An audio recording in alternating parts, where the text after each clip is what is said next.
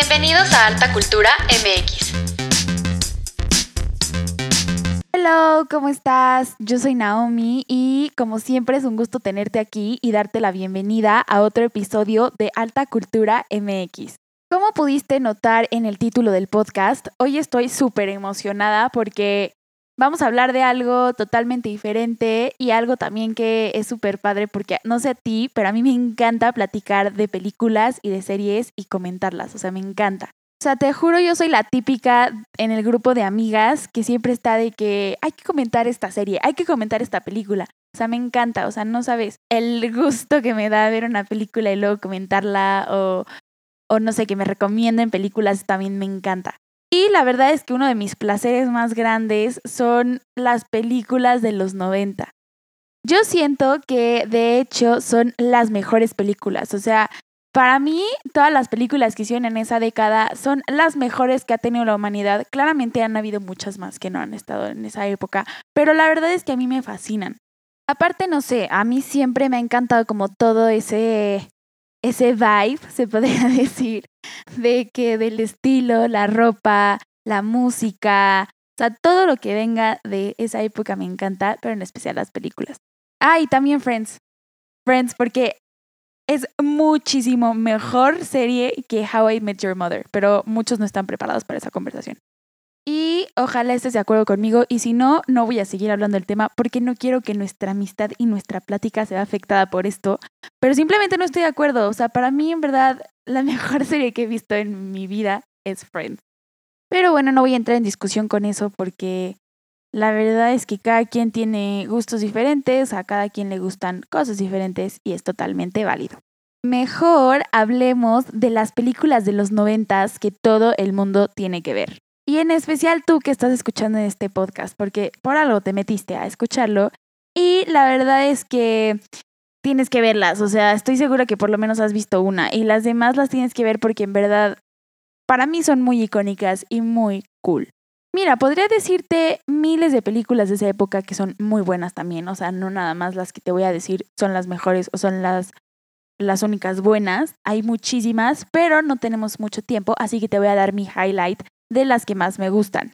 Y no te preocupes, no todas son chick flicks, porque no sé qué pasa las personas que me conocen en persona piensan que solo me gustan las chick flicks y no, te juro, me gustan mucho más cosas, o sea, tengo mucho mejor gusto cultural y va más allá de las chick flicks, o sea, sí me gustan, la verdad las disfruto bastante, pero también me gustan otro tipo. Pero en esta lista no nada más va a contener chick flicks, va a también contener de golpes, de drama, de tragedias, de ciencia ficción, de humor negro, de caricaturas. Así que va a estar variada la cosa. Aparte también está bien tener como otras opciones que ver, porque la verdad no sé tú, pero yo ya estoy harta de que ya me repasé todo el repertorio de Netflix y de Amazon y que ya la verdad es que volver a ver algo igual o lo mismo o no sé, como que el mismo estilo que están trayendo como estas plataformas, como que ya luego aburre. Entonces, mejor regresar a los básicos. Y si no has visto ninguna de estas películas, qué mejor hacerlo ahorita, que la verdad es que todos tenemos mucho tiempo y pues digo, para que conozcas algo nuevo también. Pero bueno, voy a comenzar con la primer película que todo el mundo tiene que ver, que es Fight Club o Club de la Pelea. La verdad es que es una película bastante eh, no lo sé cómo decirlo, como extraña. Obviamente tiene que ver mucho que sea del género de comedia negra. Y la verdad es que me gusta bastante porque salen actores muy buenos. Como es el caso de Brad Pitt, que la verdad es que nadie, nadie puede decirme que Brad Pitt no es increíblemente guapo y talentoso. Y eh, también sale Jared Leto, Edward Norton y la señora que siempre sale en las películas de Tim Burton que nunca puedo aprenderme su nombre y siempre se me olvida y siempre se me olvida buscarlo, pero ella también sale en esa película y la verdad es que la actuación que hacen es bastante, bastante buena.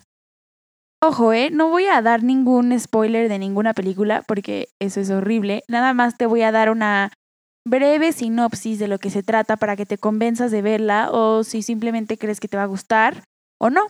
La película trata de un hombre que ya está harto de su vida, que ve todo muy gris, que está eh, harto de tener una vida tan monótona y en un viaje en avión conoce a un vendedor de jabón en el que va a llegar a una teoría que va a llevarlos a que hagan el club de la pelea, que es que la autodestrucción hace que la vida merezca la pena y que el perfeccionismo es cosa de gente débil. Es por eso que, como te había platicado, crean un club de pelea clandestino como forma de terapia y como para poder descargar todas sus frustraciones. Y poco a poco este club crece y sus objetivos toman otro rumbo.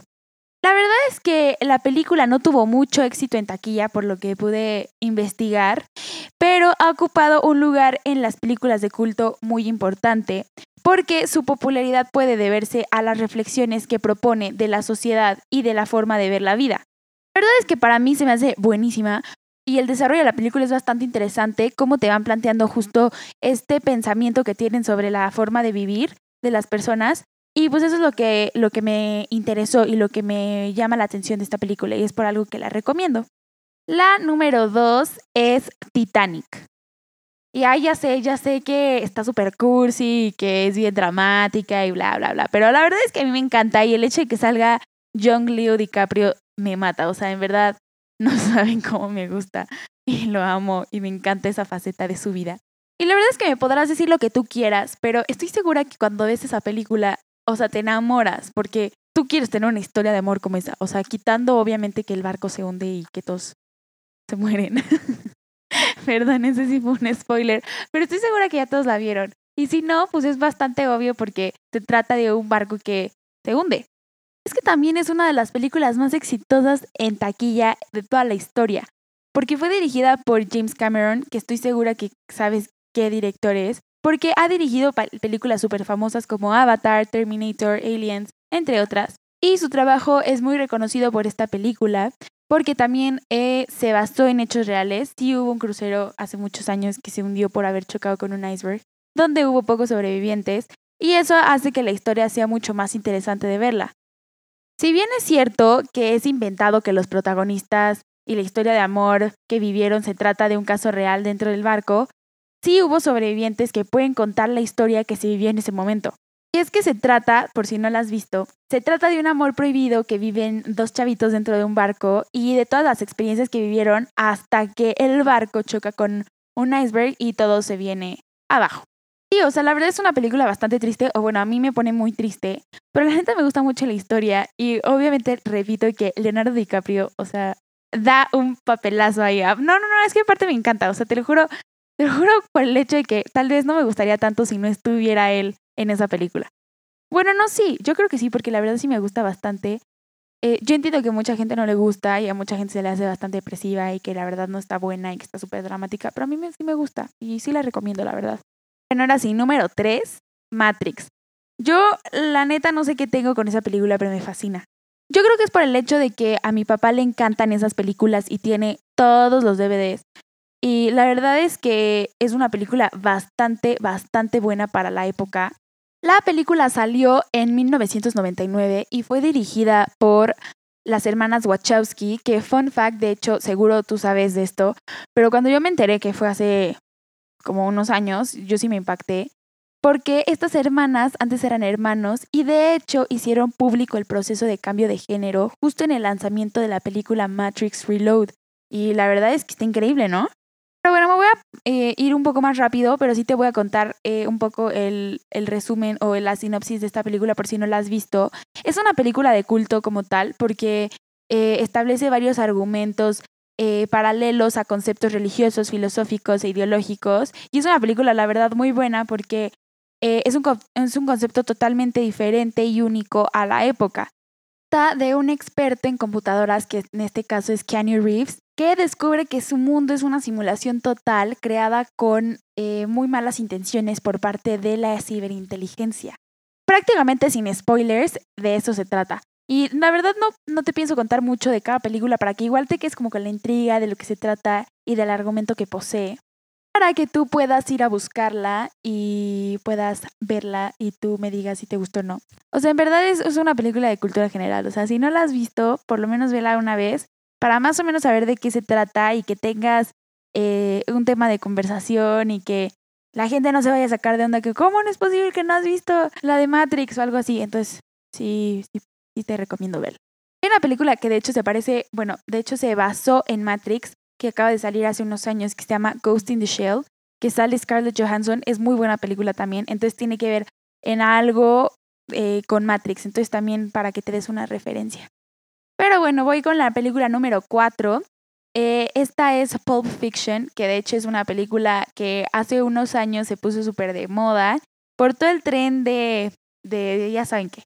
Y es que desde su última y más reciente película, que fue la de Once Upon a Time in Hollywood, que también salen mis increíbles y queridísimos Brad Pitt y Leonardo DiCaprio.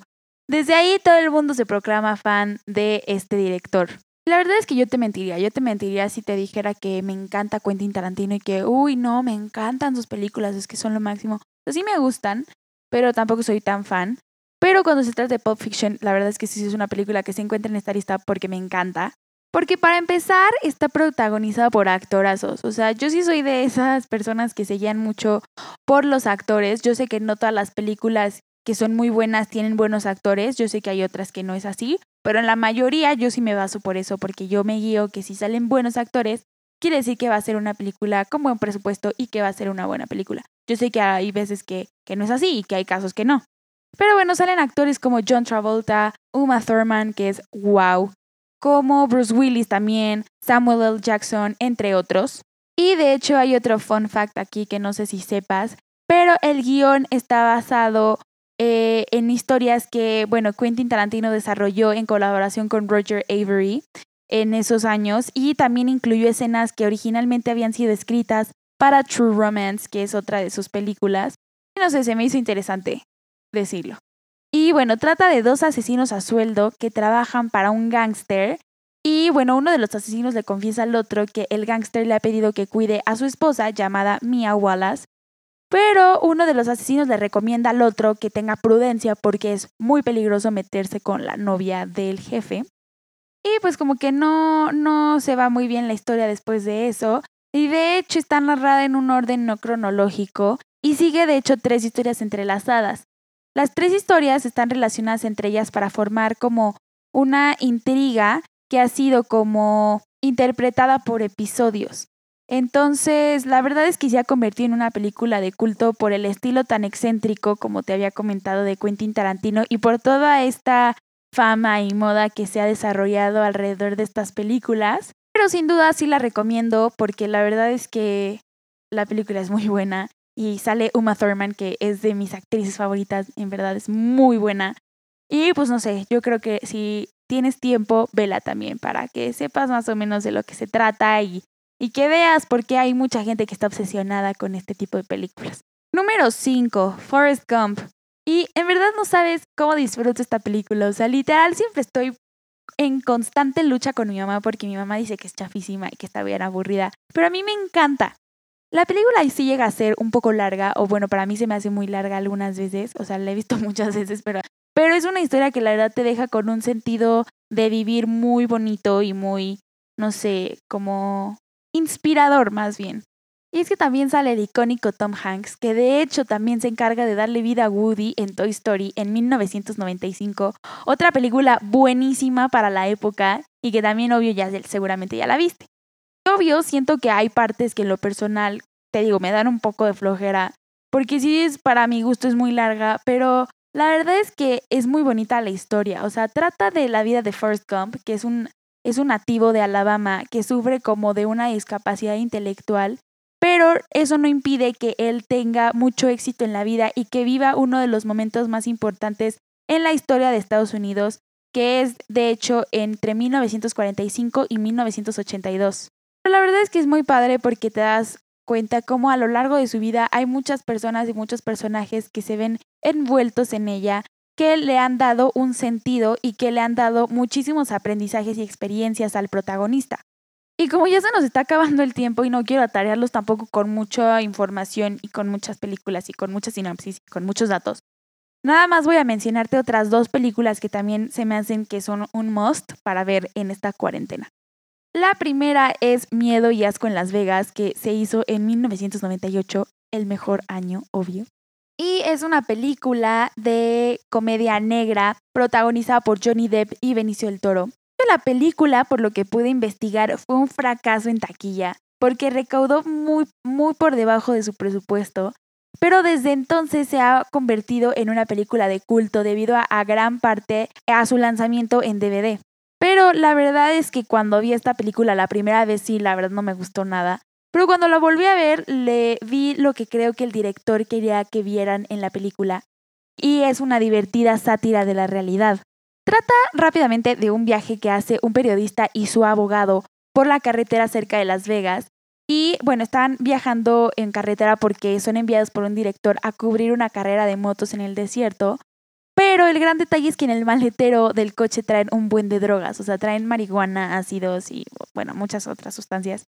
Y el chiste es que van conduciendo y al mismo tiempo pues van consumiendo este tipo de sustancias y empiezan a alucinar muchísimas cosas. Entonces, eh, bueno, todo esto va haciendo que se pierdan de la carrera y que se metan en un lío tras otro. Y la verdad es que eso está divertido, o sea, porque empiezas a darte cuenta cómo, eh, cómo va desarrollándose la historia y cómo van apareciendo extraños personajes a lo largo de la película y cómo ves que se va volviendo todo un problema porque no tuvieron responsabilidad con el uso de las drogas. Es una película bastante extraña, pero si te gusta este tipo de películas de humor negro, sí la tienes que ver en algún momento. Y ya por último, para cerrar con broche de oro, y esta sí es una chick flick, y es la famosísima Clueless. Sí, es la típica película de niña básica, pero la verdad es que a mí me encanta. Y yo sí soy considero una niña básica en ese sentido porque me encanta que sea super teenager del, de California en los años 90. O sea, eso me encanta. Sea, obvio está destinado a un público totalmente diferente a las películas que les he estado platicando, pero aún así no le quita el encanto de que sea una película que tuvo un marcaje en la moda de esa época. O sea, la ropa de Cher, su closet, la moda que imponía a ella y sus amigas, su dramático, en comillas, estilo de vida en LA y todos los problemas de una típica adolescente hace que tenga, la verdad, un lugar bastante importante en la industria cinematográfica. Aparte, no manches, o sea, sale Paul Rudd, que es un bombón. O sea, yo lo amo y es un actorazo también y me encanta. Pero bueno, esta es una película icónica para las niñas que les guste toda esta onda de los noventas. Y obvio, yo no me excluyo porque yo soy esa niña. Pero bueno, ahora sí ya, ya voy a terminar con esto. Esta fue la última película que te recomiendo que veas. Y ahora sí yo ya me despido. Me encantaría saber qué piensas al respecto de las películas. Si a ti te gustan, si ya las viste, si no te gustan, si no las quieres ver. Y si agregarías otra película a la lista. Sé que faltaron muchísimas películas que también son muy buenas de la época, pero la verdad es que siento que las mejores películas pues sí son estas, pero tampoco me quiero dar el atrevimiento de decir eso porque pues todavía no estoy segura, no he visto todas y yo sé que faltan muchas, pero tú cuéntame, la verdad es que sí me encantaría que me dieras tu opinión y que también me recomendaras otras películas de esa época. Sabes que estoy 24/7 en todas las redes sociales de alta cultura, sea Facebook o Instagram. Y bueno, si ya estoy haciendo promoción de mis redes sociales, también te invito a que te suscribas a mi canal de YouTube para que puedas enterarte mucho más rápido de los nuevos capítulos y que los puedas escuchar mientras haces, no sé, tu tarea en la compu, que si el ejercicio, que mientras cocinas, que si lo que sea que te guste hacer. Pero bueno, ahora sí te dejo y como siempre, muchísimas gracias por dejarme compartirte un poquito de lo que sé. Y nos vemos pronto en Alta Cultura MX. Un abrazo.